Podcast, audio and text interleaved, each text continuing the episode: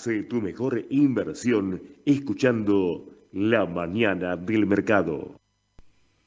Muy buenos días a todos, ¿cómo están? ¿Qué tal, Mao? ¿Cómo va? Hola, Ye, buen día, ¿qué tal? ¿Cómo, te trata la jornada? Bueno, el calor. Calor. Sí, sí, sí. Bueno, arrancamos con todo. Te digo, antes de, antes de comenzar estábamos charlando con Mau de lo que fue el cierre de ayer, que bueno, sin duda tuvimos novedades. Rápidamente no, nos metemos en el mercado, que están ahí, eh, bueno, que vieron lo que sucedió, que era algo que estaba ahí entre, entreverse, era una de las posibilidades que se podía dar. Sí. Quizás por ahí no se esperaba de, de, esa manera o que tengamos resultados para justamente ayer que comenzó la votación de, del día martes. Estamos hablando puntualmente para quien no lo vio que podemos decir que se cayó la parte de la ley Omnibus, ¿sí? Claro. directamente que ya teníamos media sanción, podríamos decir, ya teníamos la aprobación en el general que lo tuvimos el viernes, que fueron varias jornadas en el Congreso de idas y vueltas, artículos que se sacaron totalmente, como siempre venimos mencionando, como la parte fiscal, así todo, bueno, pasó nuevamente a tratarse ayer, comenzaba a tratarse artículo por artículo, en cuanto se empezaron a caer artículos claves, bueno, se bajó directamente eh, la, la, ley, ¿no? Y ahí hay puntos particulares que quien tuvo la posibilidad de, de leer el diario por la mañana, ¿sí? Sí. Por ejemplo, una nota en ámbito dice, es la primera vez en la historia que eh, es la primera vez en la historia de la Cámara de un texto aprobado en el general vuelve a lo que se conoce como foja cero, ¿sí? Es decir, que vuelve todo al inicio. Y acá un montón de conclusiones. Quien tuvo el minuto a minuto en Twitter, por ejemplo, que ahí se vive eh, bueno, muchas opiniones, hubo de todo, hubo tweets de la parte oficial, justamente también, de puntualizando quién votó a favor, quién votó en contra, muchos ida y vuelta ahí, pero así todo, bueno, el resultado es negativo en cuanto a la, la, ley y seguramente en el mercado se pueda ver esto, ¿no? Sí, claro, bueno, ya tenemos en la preapertura el pre-market de Estados Unidos, los ADRs argentinos bajando bastante fuerte, entre 4, 5, 6 puntos porcentuales y también seguramente tengamos una jornada bastante más negativa para los bonos, ¿no? Que habían venían bien, claro. venían pasando las paridades de 40 en el caso del E30. Y bueno, un poco lo dijimos, ¿no? El otro día cuando hablamos de que la ley ómnibus iba a ser un driver importante, tanto al alza como a la baja, más allá de la amortización de capital de, de julio. Si la ley acompañaba en el corto plazo, el bono podía tener un impulso importante, los bonos en general, pero sobre todo los, los, los tramos cortos, ¿no? Sí. Que venían muy golpeados. Y bueno, evidentemente era un riesgo, también estaba la posibilidad de que la ley, bueno, justamente lo que pasó, ¿no? Que se retrotraiga todo, que vaya otra vez a cero. Eh, y bueno, obviamente los precios de los activos van a empezar a caer. Tal cual, como siempre venimos mencionando, a ver, en su momento cuando salió el proyecto de esta ley ómnibus, el mercado lo toma de manera positiva, crece fuerte y después empieza este ida y vuelta de donde sí. es bueno, se aprueba, no se aprueba, tiene que aprobarlo en Congreso, tiene que pasar por el Congreso, qué es lo que tiene que pasar. Todo esto que generó muchísima volatilidad en el mercado, que es lo que venimos sosteniendo, y que sabíamos que una reacción positiva el mercado lo eh, podría ser general de manera positiva. Lo que hay que tener en la jornada de hoy, sin duda, es cierta calma, eh, entender que era una situación que podía, podía pasar, digamos, era uno de los factores a tener en cuenta tener en claro los precios objetivos, ¿no? De hasta dónde puede caer. Bueno, recién Mau tocaba, por ejemplo, el tema de los bonos soberanos. Ayer, junto con Sol, estábamos analizando un gráfico que también eh, tuvimos la participación de Edu, que, que, lo pueden ir a ver sin duda, en donde la L30 cruza los 41, sí. desde el análisis técnico habilita los 44 dólares con 50, porque la realidad es esa, termina en 42 dólares con 60 para el L30, digamos, sigue su impulso alcista. Ahora, con esta noticia no es que eh, que el análisis técnico va a seguir siendo así, va a seguir encaminándose a 44. Digo, con esta noticia es donde ahí siempre decimos lo fundamental se llevó en este caso por encima al análisis técnico, la coyuntura, el contexto y el bono puede tener una caída sin llegar a los 44, ¿no? Ahora hay que buscar los soportes en este caso. Sí, en realidad la, el fundamental de esto es básicamente la prima de riesgo país, ¿no? Que tiene Argentina, porque claramente esto es tasa de interés. ¿sí? La tasa de interés siempre descuenta el flujo de fondos de un activo, sea una acción, sea un bono, cual, cualquiera sea, eh, a una tasa más alta, ¿no? Por, porque es un suele ser ahora, bueno, ahora pasa a ser un país más riesgoso, ¿no? Para el mercado internacional. Entonces, claramente va a haber una baja importante, se espera bajas importantes en los activos, más allá de lo técnico que puede ser importante porque claro, si todos nos ponemos de acuerdo en un precio soporte, probablemente sea un soporte. Es cuestión de, de, verlo y tener en claro que hay que tener, insisto con esto, cierta tranquilidad en una rueda como hoy, donde puede haber muchísima volatilidad, presión bajista, porque hay quien con esta noticia va a salir sin duda a vender.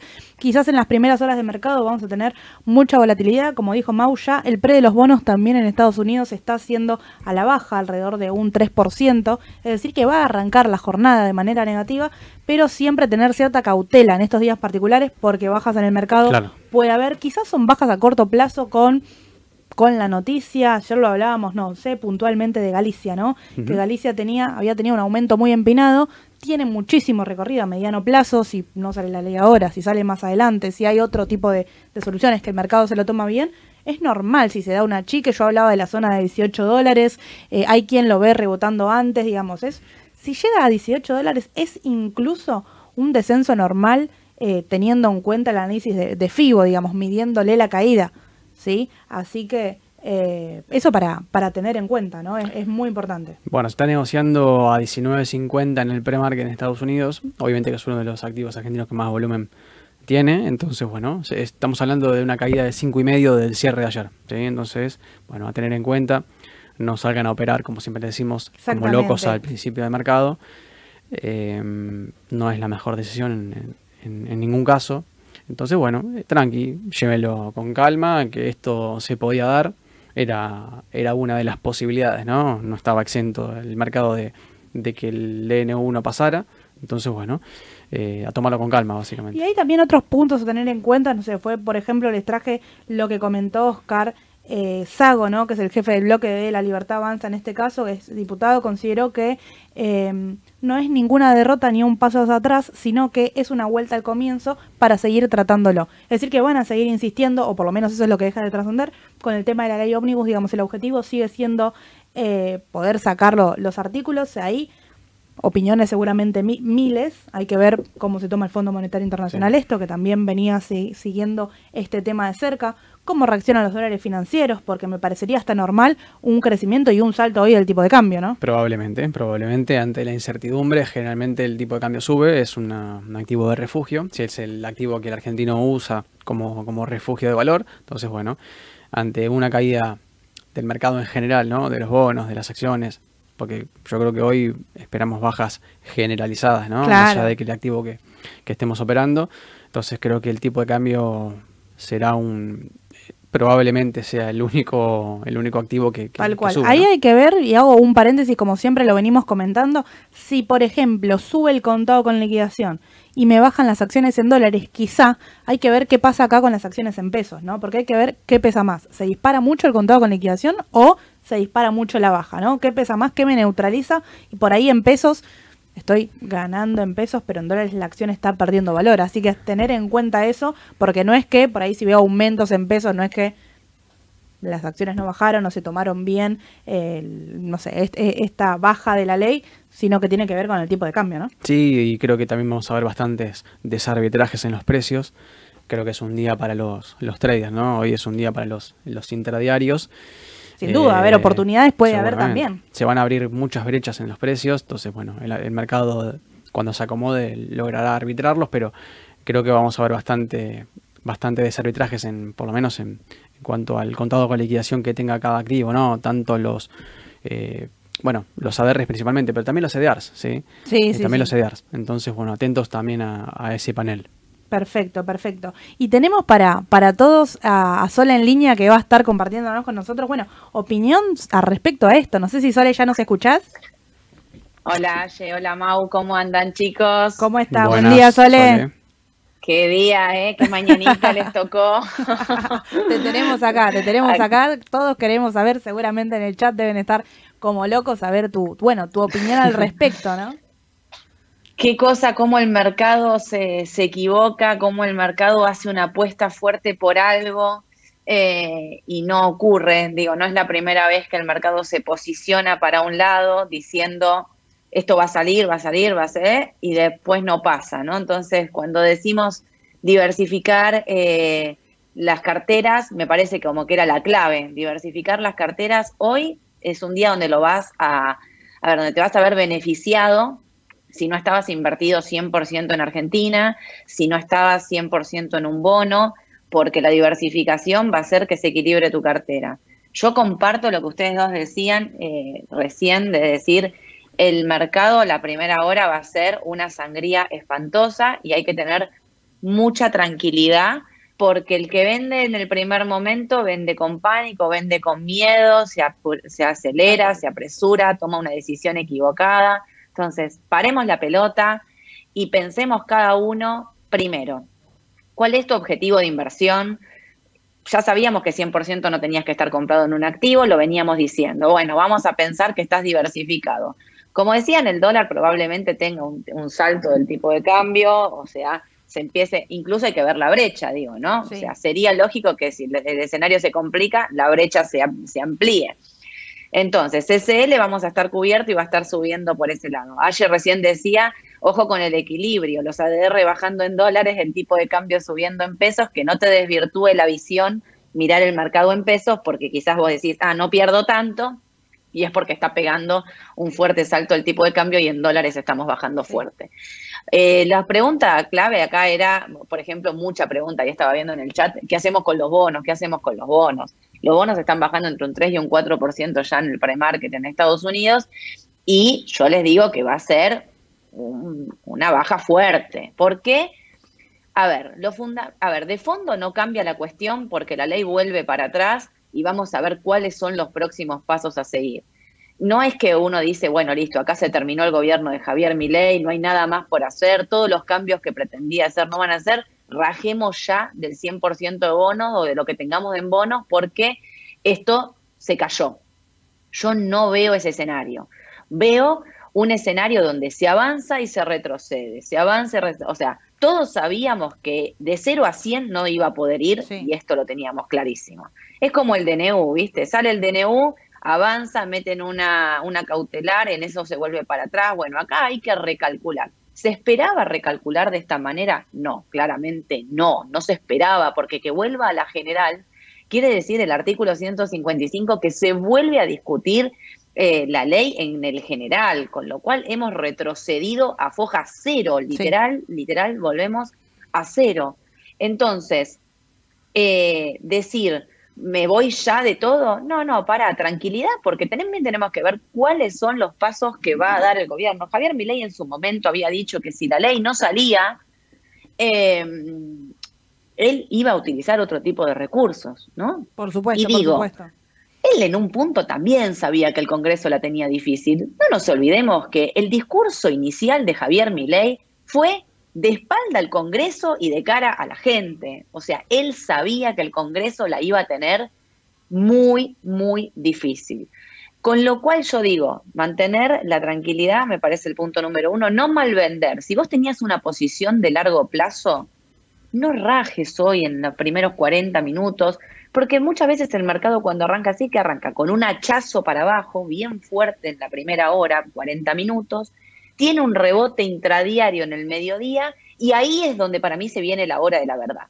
Si vos me preguntás a mí cuándo es, bueno, a ver qué pasa en el día, es a partir del mediodía para el cierre, donde uno dice, o cerramos en mínimos y ahí vamos a seguir yendo a buscar nuevos mínimos, o tenemos un hachazo a la mañana, un rebote intradiario y quedamos flotando ahí en el medio para ver cómo, cómo define esa zona, ¿no? Digamos, o cómo, o sea, va a ser un día rojo, seguro, no veo terminando lo verde, sin duda, pero eh, a mí me parece, y esto de entender el horizonte de inversión, si invertiste de largo plazo, no te asustes y esperamos, esto no va a cambiar o no cambia el, escenario de fondo. Sí es, ¿se acuerdan como yo dije el otro día? Che, estos empiezan a hacer alarmitas. Sí. ¿Viste? Vos no es que decís, eh, yo, a ver, eh, eh, cambió todo o sigo en una nube y digo, está todo joya. O sea, yo no soy de la postura de esto no, no es nada, esto no pasa nada, acá seguimos adelante. No, no, pará, frenemos un poquito y pensemos.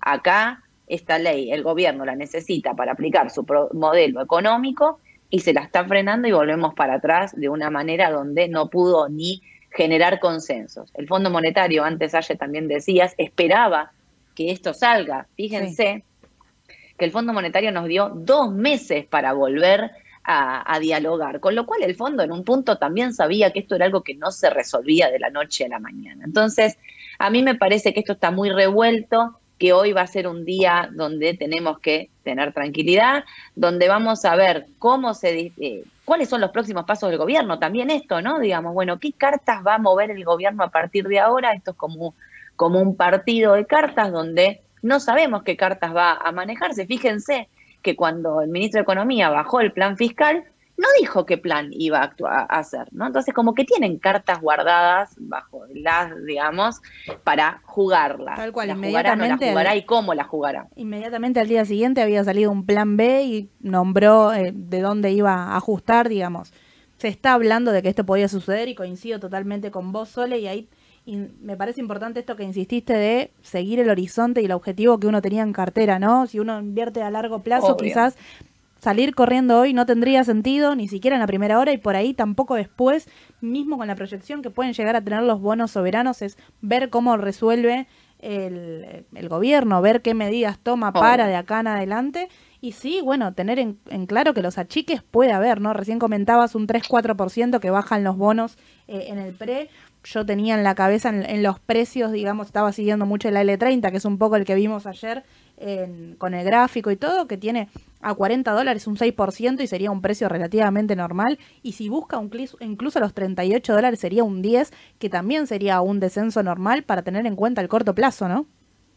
Obvio. Y ahí también un poco me agarro lo que decía Mau, que dijo esto es una oportunidad para los que hacen trading. Claramente, esta volatilidad es el escenario ideal para los que hacen trading, para los que tenían liquidez, muchos van a estar pensando, esto es una oportunidad de compra. Tal cual. Si el bono llega a 38 dólares, a 40 dólares, me había quedado afuera, no pude comprar. Bueno, yo ahí también en las compras sería cautelosa. Esto es recién hoy el primer día. Esto se puede estirar varios días, esta volatilidad se puede estirar varios días. Vemos a un a un Javier Milei tuiteando, muy activo y no está en el país, y sin embargo lo vemos muy activo, muy pendiente. Ayer muchas eh, notas, estaba Franco en La Nación Más, o sea, mucho oficialismo hablando, y ahora, repito, hay que esperar que se eh, vuelvan a repartir las cartas para ver cómo seguimos. No me apresuraría ni en la baja ni en la compra, sería más bien un perfil tranqui. Veo el, obviamente el, dólar para arriba. Eso mismo te iba a eh, preguntar, ¿cómo, cómo veías más que nada el contado con liquidación, que por ahí es el que más impacta, si bien el MEP en la compra de venta impacta igual, pero contado con liquidación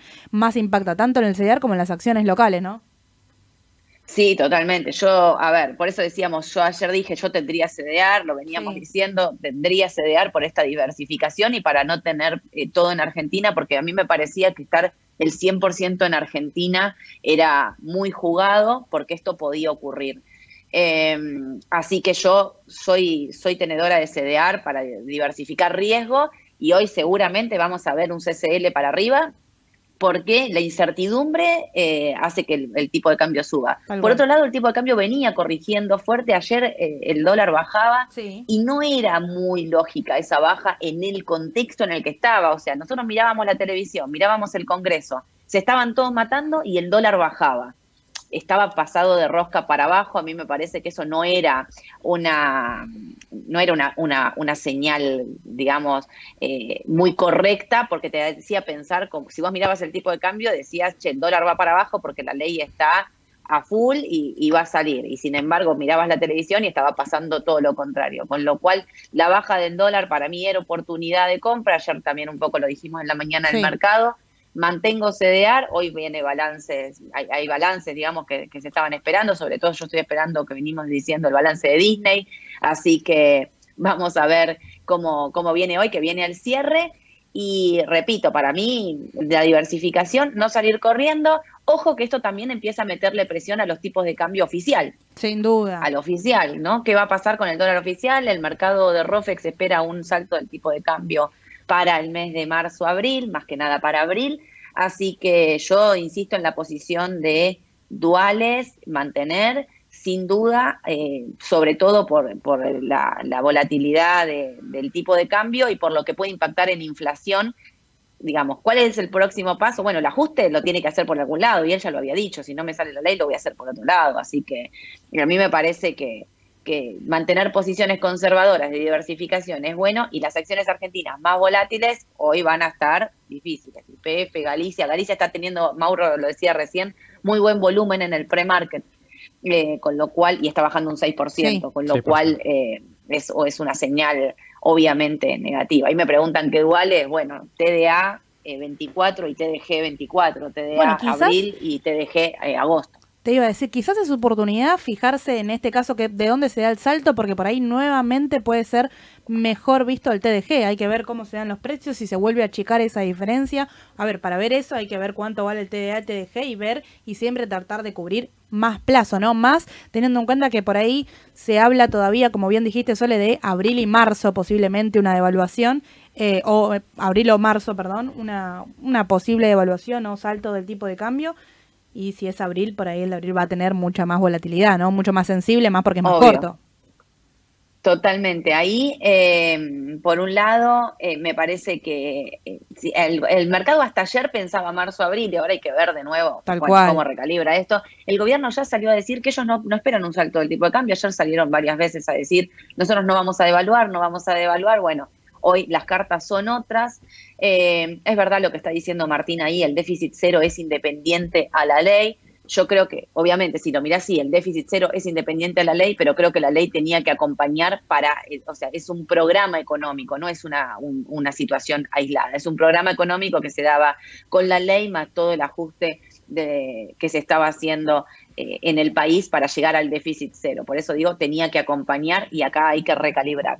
Eh, prefiero más agosto, te digo, eh, por las dudas en el TDG, me parece que me cubre más un poquito. Sin duda, chequear los precios, pero sin duda. También me parece que, que cubre bien. Perfecto, perfecto, Sole, clarísimo. Yo creo que era súper importante que estés acá charlando con, nosotros hoy, eh, también porque, porque te siguen en el día a día, seguramente en el chat ahí te están eh, matando de, consultas, pero bueno, tiene que ver con esto, con la tranquilidad que da siempre eh, y con que ya pasó, ¿no? Estas situaciones ya estuvimos el año pasado hablando de, me acuerdo de un día arrancamos marcando soportes y no resistencia, pero digo, soportes 15 abajo de jornadas que se venían así difíciles y la clave fue, sin duda, tener tranquilidad en los primeros minutos, ¿no? Seguro, eso sin duda, eh, a mí me parece, los estaba escuchando, me trae, me parece que, que traen que van tranquilidad, vos y Mau, los dos con lo que estaban explicando, explicarle a la gente, porque el miedo tiene que ver a veces con el desconocimiento. Cuando nosotros hablamos de que el mercado argentino es súper volátil y que es de alto riesgo, nos referimos a estas cosas. Está tan atravesado por la política que un análisis técnico a veces eh, no tiene la validez porque vos decís, bueno, técnicamente la L30 pasando esto, se tiene que dar esto, esto y esto, sale una ley o no sale, y lo que pasa es que eh, te arrastra todo lo que vos venías analizando. Básicamente nosotros también tenemos que repartir la carta de nuevo. Mauro hoy se la va a pasar seguramente haciendo análisis técnico y recalibrando todos los valores que él puso y que marcó. ¿Por qué? Bueno, porque eh, tiene que, que, ver en dónde frenamos y cómo, y cómo partimos. Y también entender esto, que si algo es de riesgo, la volatilidad y el riesgo van de la mano con lo cual no asustarse y todos los que tenemos Argentina y los que invertimos en Argentina sabemos que esto es así y les digo otra cosa, que esto no se termina con esta ley, que cada paso que se quiera dar de acá en adelante, habíamos dicho que iba a ser un año muy difícil, con muchísima volatilidad, lo estamos viendo desde el día 1, desde el día 2 de enero, básicamente. Tal cual. Así que, pero bueno. Sí, sí, sí, era, era de esperarse. Perfecto, yo creo que, que clarísimo, sabes que acá con Mau trajimos también para para explicar en detalle y le contamos a la gente, antes de que pase todo esto, ya ayer, charlando con Mauro, le digo, bueno, preparemos el, eh, viene Mauro y me dice, preparemos el Bopreal para verlo más en, en, detalle, cómo se opera, si es beneficio, ¿no? Claro, vino todo esto, vamos a ver igual el Bopreal, pero nos llevó, digamos, como igual el mercado, ¿no? Nos lleva puesta la noticia. Obviamente, por eso lo bueno de la mañana del mercado, que es un programa que tanto ustedes como yo, todos los que lo hacemos, siempre estamos, siempre tenemos algo preparado para darle más información eh, a todos los seguidores pero también decimos, sabemos volantear a tiempo y decir, che, hoy más importante es esto y vamos a analizar y vamos a contestar eh, preguntas, así que bueno, los dejo para que charlen un cachito del Bopreal, que estaba buenísimo lo que habían preparado y que puedan contestar el millón de preguntas que tiene la gente ahí que les está haciendo en el chat, así que yo voy a meterme ahora al chat a seguir contestando mensajes y darles una mano desde acá, pero los felicito por el programa que están haciendo, les mando un beso. Los gracias, gracias, gracias, de parte de todos seguramente, chau, chau. Dale. Chau chicos, cuídense. Bueno, ahí pasó Sole dejándonos, como, como siempre, su, su punto de vista súper importante. Nos parecía que el contexto meritaba. Eh, lo, pusimos como sorpresa, ¿viste? No lo comentamos al principio que iba a aparecer Sole, pero la realidad es que eh, primero que tiene muchísima experiencia y quién mejor que ella como para explicarles qué sucede en este momento, eh, que quizás es compartir un poco nuestro punto de vista, pero da, da otra tranquilidad, da otro foco, como venimos hablando, como lo venimos haciendo en las entrevistas, ¿no? Tener varios puntos de vista es súper importante, Sole viene siguiendo el día a día y el minuto a minuto de, todo esto, así que, que, nos pueda dar su punto de vista es excelente, me parece que, bueno, que, lo pudimos aprovechar de esa manera. Y bueno, espero que, que les sirva también así. Y bueno, como comentábamos recién, vamos a cambiar un poco de, página, pero para hablar puntualmente de este tema, vamos a bajar un poco todo este, este caos, vamos a decir, de lo que sucedió con la ley eh, y vamos a meternos directamente, si te parece, en el Bopreal, en qué sucede. Estamos hablando continuamente de la licitación, como le dije, es un tema que les habíamos preparado, le vamos a dedicar eh, unos minutos para explicarlo, volviendo a tema mercado, sin duda, digamos, a nivel de conclusión, se esperan bajas normales a tener cierta tranquilidad los primeros minutos de la jornada y ver cómo sigue todo, si es que vamos a mínimos cada vez eh, más bajos o no y tenemos un rebote. Esa sería la clave como para el día de hoy. Y puede haber un salto en el tipo de cambio. Yo creo que los tres ahí coincidíamos de que puede haber un salto en los dólares financieros. Vamos a ver cómo se da todo y si es de esa manera, ¿no? Exactamente. Bueno, veremos. Comentame, Mau, del Bopreal entonces, bueno, tenemos la serie 1 que ya es así, está cotizando en el mercado secundario, ya se licitó, recuerden que Bopreal es el bono que primero inició como licitación exclusiva para los importadores, que tenían que seguir ciertas cláusulas para poder licitarlo, ¿no? Que tenían que, eh, bueno, declarar su deuda y demás, podían licitar eh, una parte en principio, después todo, fueron cambiando las reglas a medida de que fueron saliendo para hacerlos más atractivos a principio en el mercado secundario tenía un volumen bajo, ahora tiene un volumen más alto, pero bueno, vos nos vas a explicar un poco el detrás de cómo se opera, ¿verdad?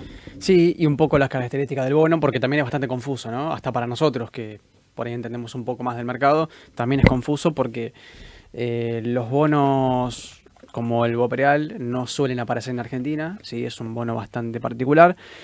Eh, bueno, básicamente, primero contarles que es un bono en dólares, sí, que es un bono que paga en dólares, sí. más allá de la suscripción que ustedes hayan hecho, bien principal eso, es un bono que va a devolver dólares, ¿bien? Va a pagar un 5%, estamos hablando de un bono de la serie 1, ¿no? De la, de la primera serie, la que está cotizando. Es el que ya está cotizando en el mercado. El BPO 27. Exacto, que ya es un, el inversor tipo, digamos, más allá de que no sea importador, lo puede comprar en el mercado secundario. Totalmente, totalmente. Uno lo puede comprar en pesos, eh, puede adquirir el bono y va a cobrar un interés, una tasa de interés de 5% anual, ¿sí? En pagos semestrales, o sea, dos cuotas que serían, eh, estamos hablando si no me equivoco, de... Eh, sí, dos cuotas. Desde 5%, octubre el 24 es el primer pago, sí, octubre, eh, y luego en abril, ¿bien? Entonces, ahora, tenemos un bono que es bastante particular. ¿Por qué? Porque uno dice, bueno, viste que tenía, no estaba claro si era, si eran pesos ajustado por tipo de cambio oficial, si eran dólares. Bueno, la realidad es que es un bono eh, que se llama tiene una característica en los bonos acá que no, no suelen aparecer, que se llama strip, ¿sí? Stripeado o un bono eh, donde la realidad es que hoy por hoy no está hecho así porque a partir, a partir de ahora, de, de febrero, abril, marzo, perdón, marzo, marzo, se empieza a dividir este bono, ¿bien? O sea que va a pasar de la serie 1, va a pasar a la serie 1A, 1B, 1C y 1D. ¿sí? O sea, se van a emitir, no emitir, sino se va a dividir el bono en la cantidad de nominales en cuatro bonos distintos. ¿Bien? O sea, en cuatro subseries distintas dentro de la 1. ¿Bien? Entonces, vamos por partes. Estas series tienen cláusulas de rescate. ¿sí? ¿Qué significa? Que es un bono que tiene los bonos pueden, viste que yo lo tiraba, charlaba de las opciones, Sí. las opciones de venta, de compra, el tenedor, el, el lanzador, bueno. En este caso, las series 1A, 1B y 1C tienen opciones de compra y opciones de venta dentro del bono. Bien, o sea que el emisor, o sea, el gobierno nacional, tiene una opción de compra, de rescate de ese título público, ¿sí? Eh, con fechas determinadas, ¿sí? O sea, que el gobierno puede ejercer la compra de ese bono y esa compra la va a ejercer en dólares, ¿sí? En dólares estadounidenses, no a pesos ajustados, ¿bien? Tal cual. Yo Entonces, creo que ahí es, sí. eh, es importante, fíjense cómo es un bono que quizás uno lo piensa como cobertura de que debería seguir el dólar linked, ya nos, nos fija fechas a eh, comportarse como un lote en este caso, que tiene posibilidades de rescate. Y ahí hay puntos importantes que, que me mencionabas ayer, Claro. por ejemplo, de si rescato, rescato en dólares, rescato en pesos, cómo es para rescatar, que es algo totalmente nuevo, como dijiste, no es un bono que en lo cotidiano se ve acá. No, claramente. Entonces, cuando uno estripea un bono o divide la cantidad eh, de emisión nominal, ¿sí? O sea, se divide, yo emití, por ejemplo, un millón y estripeo ese millón de dólares en cuatro series de 250 mil dólares, ¿sí?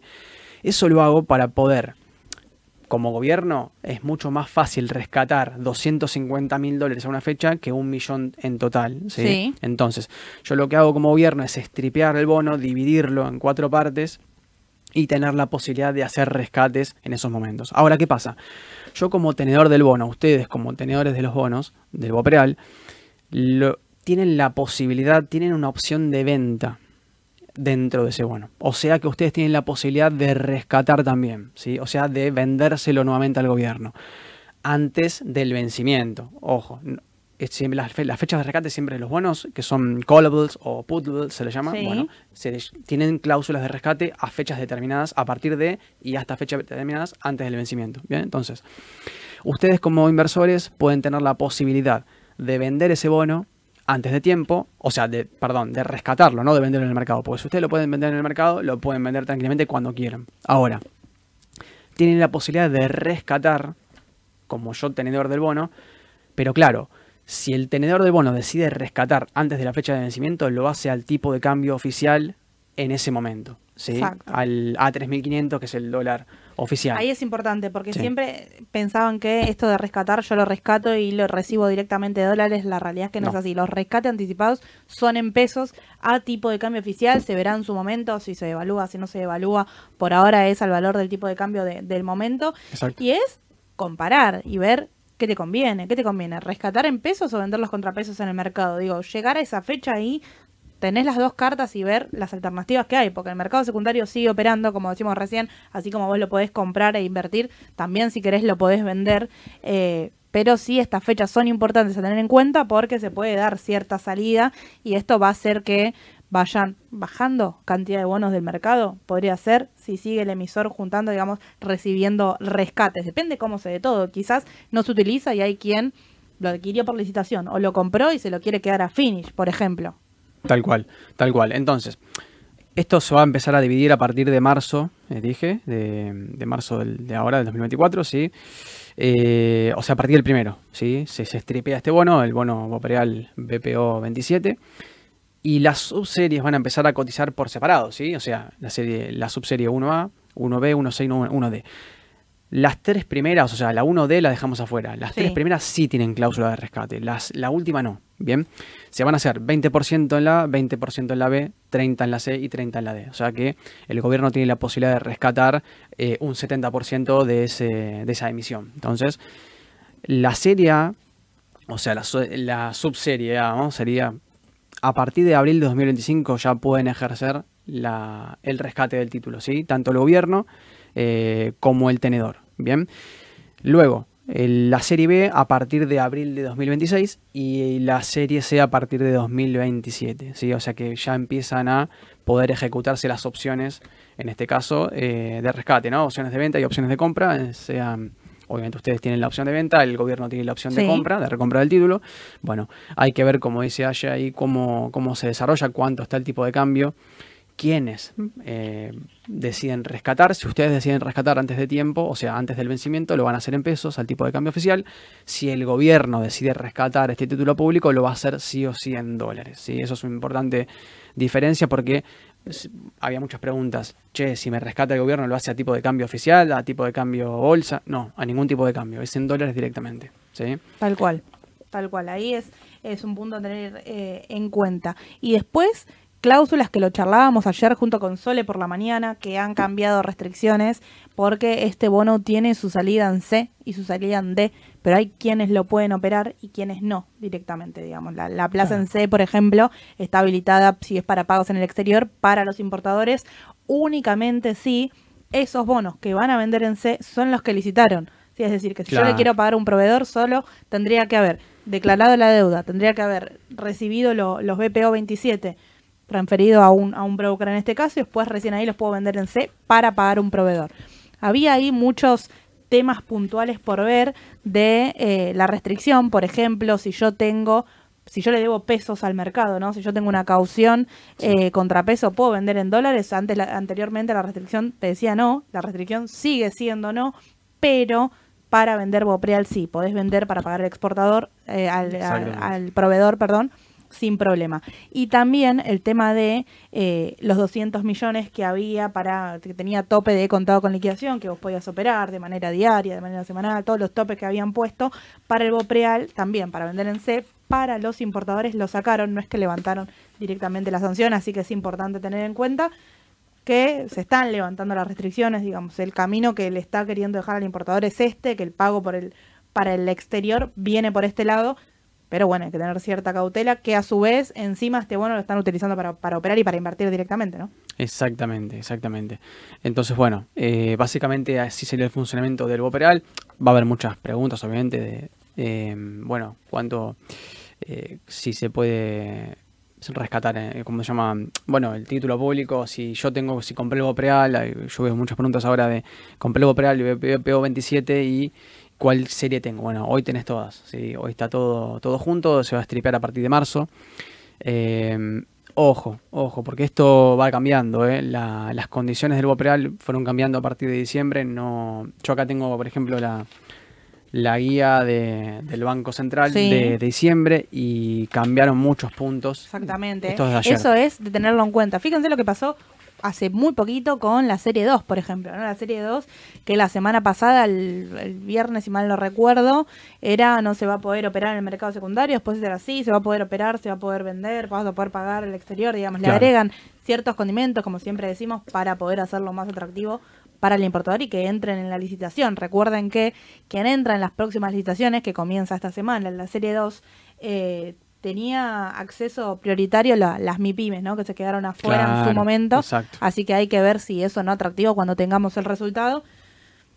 Puede ser, la, verdad, la verdad que se espera un buen resultado para esta licitación. Sí. Puede ser que no lo sea, y sí, puede ser porque es diferente al, Serie 1, no tiene un pago de interés, si mal recuerdo, ¿no? Serie 1 tiene un 5, el Serie 2 no tiene, no tiene mucho interés, así que si lo van a utilizar para pagar, seguramente sea optado nuevamente por los importadores, pero quizás para invertir todavía no, no tiene cierto atractivo que al igual que el Serie 1, ¿no? Exactamente. Bueno, algo que no nombré de la Serie 1, de, mm, para cerrar, tiene, bueno, amortiza al final, en el último año, en 2027, dos cuotas semestrales en abril y octubre, ¿sí? junto con los pagos de intereses.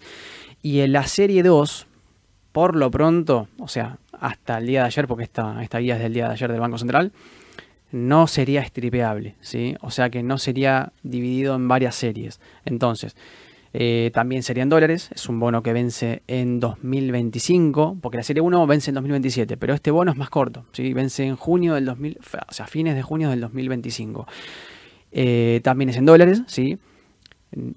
la tasa de interés es 0%, ¿sí? O sea que no tiene no tiene interés. O sea, no tiene, no, no, no, de, no Es lo que comentaba recién, ¿no? Por ahí no, no tiene mucho interés desde ese lado, o por lo menos no por el momento, y después si lo van a cambiar se verá, pero por el momento el prospecto es este y no lo tiene. Yo creo que va a ser eh, utilizado para otra cosa y no como, como instrumento de inversión en caso de que no cambie la, el prospecto de emisión, porque son 12 cuotas de amortización. O sea, se divide en 12 cuotas, básicamente va a empezar a amortizar eh, dura un año, básicamente, bueno, porque justamente, bueno, va a salir ahora, eh, un año hasta el 2025, y tiene 12 cuotas mensuales de amortización, eh, no hay interés y bueno, no sería stripeable, no sería dividido, eh, por lo menos Perfecto. Ahí vamos con las consultas, ¿no? porque hay miles, hay miles en el mercado local. Eh, vamos a retomar las consultas del mercado local del nivel general, sin duda. Este tema me parecía que, nos parecía, perdón, que era para, para tenerlo en cuenta. Consulta Jorge, por ejemplo, ¿qué sucede si nos quedamos con el BPO 27, que es el de serie 1, hasta su vencimiento? Bueno, eh, vas a cobrar, digamos, la amortización de capital, te va a devolver a fines de 2027, ya dije, en abril y octubre. Y bueno, vas a percibir el 5% anual en renta semestral, o sea, 2.5 por cada, eh, por cada pago. Y bueno, si no hay nada raro, este bono va a vencer eh, el 31 de octubre del 2027 sin ningún tipo de problema y vas a cobrar dólares, ¿sí? tanto la amortización como los intereses que vayas a percibir. Tal cual, perfecto, perfecto. Tener en cuenta, bueno, de seguir el minuto a minuto y qué sucede por parte del gobierno también, ¿no? Hay quien tiene que pagarte este interés, digamos, si hay muchos vencimientos, pocos vencimientos. Pasó un poco el año pasado con, bueno, ¿qué va a pasar con la deuda en pesos? Que era un boom de nos acercamos a vencimientos, si es lo paga, no lo paga, lo paga, no lo paga. Bueno, también va a pasar en este bono puntual. Lo que yo siempre digo es que en este contexto, fíjense, de un día para el otro, cómo cambian las cartas, como, como decía Solen hace unos minutos. Eh, de volatilidad. En este contexto, 2027 es larguísimo plazo. Vaya a saber uno si ya tenemos ley ómnibus aprobada. Hablaba eh, Javier Milei de eh, unificación de tipo de cambio, que no lo ve para este año, que lo ve para más adelante.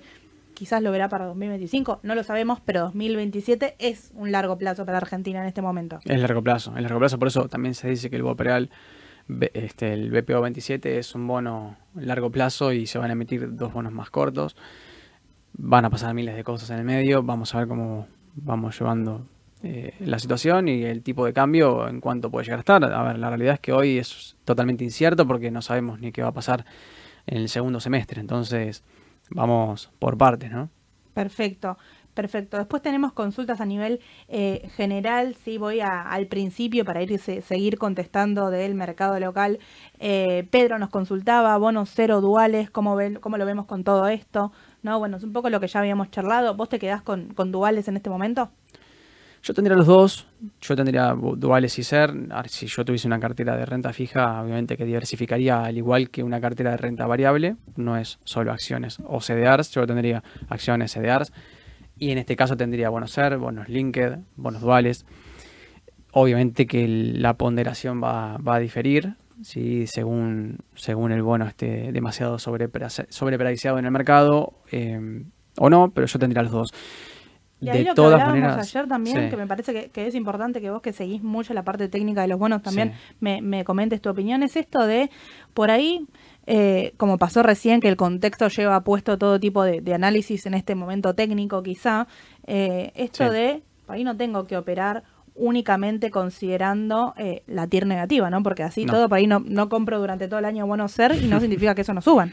No, obviamente, la TIR negativa es solamente matemática, solamente la tasa de descuento que tiene el flujo de fondos futuro del bono y si obviamente que el precio, o sea, el valor presente es más alto que el valor futuro, porque yo ya conozco el flujo de fondos porque es un título de renta fija, si el valor presente es más alto por un sobreprecio, un exceso de demanda, obviamente que la tasa que descuenta ese flujo de fondos tiene que ser negativa para igualar el valor presente a valor final. Perfecto, perfecto. Eh, bueno, tenemos muchas consultas acerca de Texar, por ejemplo, si venden Texar eh, a, estos precios, si conservamos Texar a, eh, a mediano plazo, Texar, Cresud, son un poco las empresas que, que, se repiten ahí en el, en el chat que venían consultando. Eh, la realidad es que la renta variable, o sea, la jornada de hoy puntualmente puede ser de baja generalizada, como lo venimos charlando, y sería normal. Eh, insistimos con esto de seguir el objetivo y tener cierta calma y cautela en todo esto, ¿no? Quizás si operé de corto plazo y me dio salida un, un stop que había marcado, debería salir. Ahora, si estoy pensando en un largo plazo, Texar sigue siendo una empresa que por ahí todavía está en precio y por ahí las bajas pueden ayudarte a promediar eh, su precio, ¿no? ¿Qué opinas, Mau? Sí, yo creo que pueden ser puntos de entrada si uno apunta a una cartera. A ver, Argentina tiene su. Es como, digamos, es como caminar en el samba, ¿no? Básicamente. Es complicado cuando se empieza a mover. Pero es corto plazo. Es corto plazo y Argentina tiene estos vaivenes de corto plazo que uno no se tiene que dejar llevar. Salvo que opere trading, digamos, que haga algo muy de corto plazo y que diga, bueno, me está dando puntos de entrada y salida muy rápidos, pero la realidad es que convivimos con esto. eh, Argentina ya es volátil de por sí y también lo venimos mencionando que es, eh, es complicado si uno apunta a largo plazo y después se desespera en el corto plazo. Eh, no hay que operar así de ninguna manera, en Argentina todavía menos. Y creo que puede llegar a ser oportunidad de algunos activos para poder promediar. Si yo tenía, por ejemplo, Galicia comprado en tantos dólares y hoy cotiza un 4% por abajo, bueno, podría quizás no comprar al principio de la rueda, ojo, repito esto, no comprar al principio de la rueda, ni tampoco vender. Pero, pero sí empezar a promediar mi, mi costo, o sea, de, todo el, todo ese, de ese activo, ¿no? Galicia, IPF, lo que fuera, o mismo los bonos también. Tal cual. Sabes que ahí, eh, en esto que insististe de no comprar al principio de la rueda, también tener en cuenta, porque ahí Nelida nos consulta de los CDR, por ejemplo, y vamos a hablar en detalle que consulta cuáles. Eh, también tener en cuenta que la primera media hora de mercado local no tenemos mercado de Estados Unidos. La realidad es que el mercado local abre a las 11, el mercado de Estados Unidos abre 11 y media. Y lo que vamos a ver la primera hora es tipo de cambio, digamos, se va a desvirtuar de ese sentido, van a querer hacer quizás ventas incluso anticipadas o no, o van a querer comprar de antemano y se va a terminar incluso hasta comprando eh, en cualquier precio, ¿no? Si es un, un CDR, por ejemplo. Bueno, sí, justamente hablábamos eso de los desarbitrajes de los precios, va a ocurrir bastante hoy porque tenemos un tipo de cambio que probablemente salte bastante fuerte eh, y hasta que Estados Unidos abra, los precios de los bueno de las acciones acá van a van a dejarse llevar solamente por el tipo de cambio y no por el ADR, ¿no? Por cómo cotiza el ADR afuera. Entonces, menos que menos operar en la primera media hora. Eh, y te diría que hasta el mediodía, quizás, hasta que se acomoden un poco los precios y más o menos tengamos un panorama, tampoco, porque imagínate que va a haber mucha gente nos está escuchando, pero mucha gente va a salir a operar como loca al principio de la rueda y desde las 11 hasta las 12 más o menos se van, yo creo que va a tardar en acomodarse, siempre es que es la, la primera hora y hasta así mercado de afuera, después es la primera hora con mercado de afuera y después un poco se comienza a acomodar, así que por ahí es, como venimos diciendo, no volvernos locos en, el inicio de la jornada. ahí nos consulta Jorge si en el pre-market las acciones energéticas están subiendo, ¿no? Ahí chequeé IPF, por ejemplo, está bajando un 4 en el pre-market. Pan pago 4.80 también. Claro, que son una de las que más volumen tienen. A veces las acciones argentinas tienen poco volumen en, el mercado, en el pre, pero por ahora inician la jornada negativa también el sector energético, eh, que es un poco lo que habíamos charlado, sí, ¿no? promedio general, la Argentina hoy menos 4 arranca en, el, en Estados Unidos, pero este es el pre-market, ¿eh? Exacto. Porque después falta el volumen de cuando empieza a abrir el mercado y ahí se empieza a incrementar hacia abajo o quizás un rebote intradiario. Yo lo veo un poquito más abajo, quizás por el volumen le va a implementar un poco más de volatilidad y más, eh, más impulso a la baja, ¿no? Sí, sí, sí, sí. Ahí hay otra, hay otra consulta, me parece importante hoy, el ping-pong de hoy, eh, de Carola puntualmente, dice, si compré el 30 ayer para hacer MEP hoy, espero hasta el mediodía, entonces es... Eh, yo creo que ahí es realmente a los que los enganchan en el medio, porque vos compraste únicamente con el objetivo de dolarizar y siempre es el riesgo de esas 24 horas, en donde esas 24 horas puede no pasar nada y vos cerrás el precio y pasa 1 o 2% para arriba o para abajo, dependiendo en cómo se dé la jornada. Eh, o como ayer, que después por la tarde tuvimos novedades, ¿no? Es el riesgo, es el riesgo soberano, ¿no? Lo que uno tiene que tener en cuenta en este caso cuando opera MEP sabe que el parking lo puede dejar eh, enganchado, ¿no? Y bueno, por eso nunca recomendamos comprar un viernes para vender un lunes, porque generalmente el fin de semana a veces suelen pasar eh, suelen salir estas noticias también que, te dejan comprado el fin de semana y no está bueno porque no ni siquiera puedes salir a vender. Y también te puede pasar, o sea, ¿minimizaste el riesgo? Sí, pero el riesgo está. O sea, fíjate lo que es Argentina, ¿no? Que sí, sí, minimizó el riesgo porque compró un martes para un miércoles. Está perfecta la compra, Ni siquiera, ¿eh? sí, sí, digamos, fue, fue, fue bien hecha la compra, estaban bajando los tipos de cambio, digamos. ¿Qué pasó? Bueno, un una noticia en particular te lleva puesto esta operación en el medio y ahí es decidir si querés esperar, si no querés especular con tipo de cambio, si preferís cerrarlo y eh, pagar. Vos ahí lo que tenés que hacer es tu precio en pesos dividido en dólares para ver cuál es el tipo de cambio te da y más o menos para que te manejes a ver cuánto es que, que te va a dar. Seguramente si cae el bono, ya estábamos nombrando recién con Mau que van a abrir un 4 abajo, más o menos ya sacar el precio con ese 4% abajo. Si baja un 6 son alrededor de los 40 dólares. Fíjate con 40 dólares al precio que compraste cuánto te da el tipo de cambio y si lo vas a pagar en ese momento. La realidad es que el dólar se ve en aumento todavía, ¿no? Sí, yo creo que, a ver, por ahí eh, van a, surgir durante el día quizás algunas noticias, rumores, algo como para bajar un poco la espuma, ¿no? Eh, yo te recomendaría, bueno, eh, a, a quien se compró, a, general, a quien se compró AL30 para, para liquidar en dólares y hacerse de dólar MEP, no vender en la primera hora, ¿sí? Recomendación general. A ver, obviamente que si vos decís, bueno, no me importa, yo cierro el tipo de cambio porque mi objetivo era dolarizarme sin importar el numerito del tipo de cambio. Bueno, fenómeno, está bien. Yo te banco. Especulando, y bueno, no sabemos cuánto puede llegar a ser la baja de los bonos hoy. Si pueden mermar un poquito, bajar un poco la espuma a partir del mediodía, va a ser lo, eh, lo ideal esperar. Y hay que ver, hay que ver. Mira, ahí Sole les está tirando primicias en, en el chat que Caputo está anunciando el superávit de enero eh, en, La Nación Más para... A ver, la, conclusión de ella es que quizás sea esto para minimizar un poco el impacto de los bonos. Y puede ser, puede, ¿eh? ser. puede ser. La realidad es que vamos a ver si surge o no surge efecto.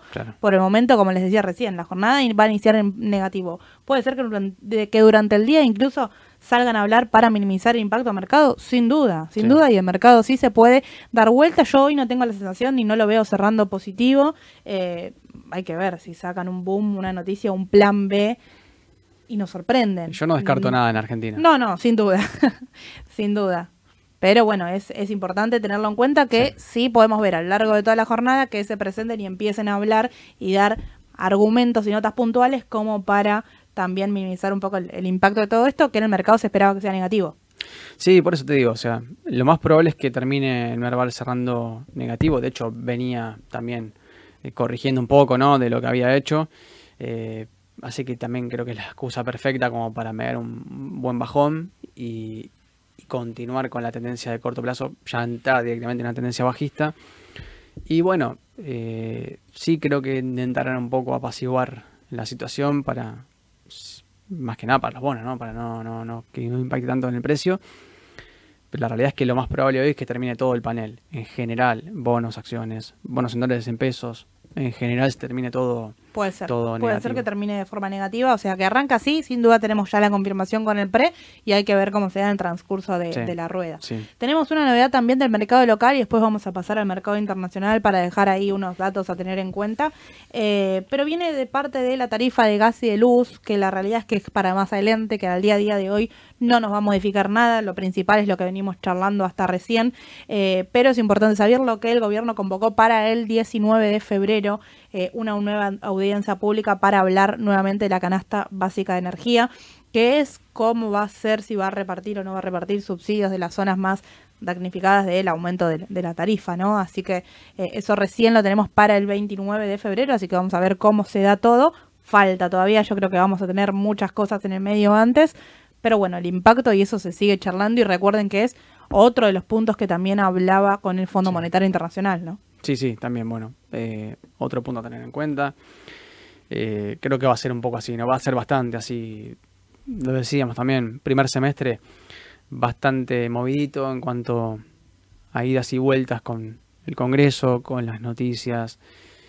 Y el mercado esto todo lo, asimila, ¿no? Lo absorbe. Entonces, uno como, como inversor tiene que estar tranquilo, sabe que está en Argentina, sabe que son activos de riesgo, que tienen implícito el riesgo soberano y que la tasa de interés va y viene, sube y baja muchísimo y fluctúa mucho en el corto plazo, ¿no? Porque uno tiene que, saber dónde opera, en qué mercado lo hace.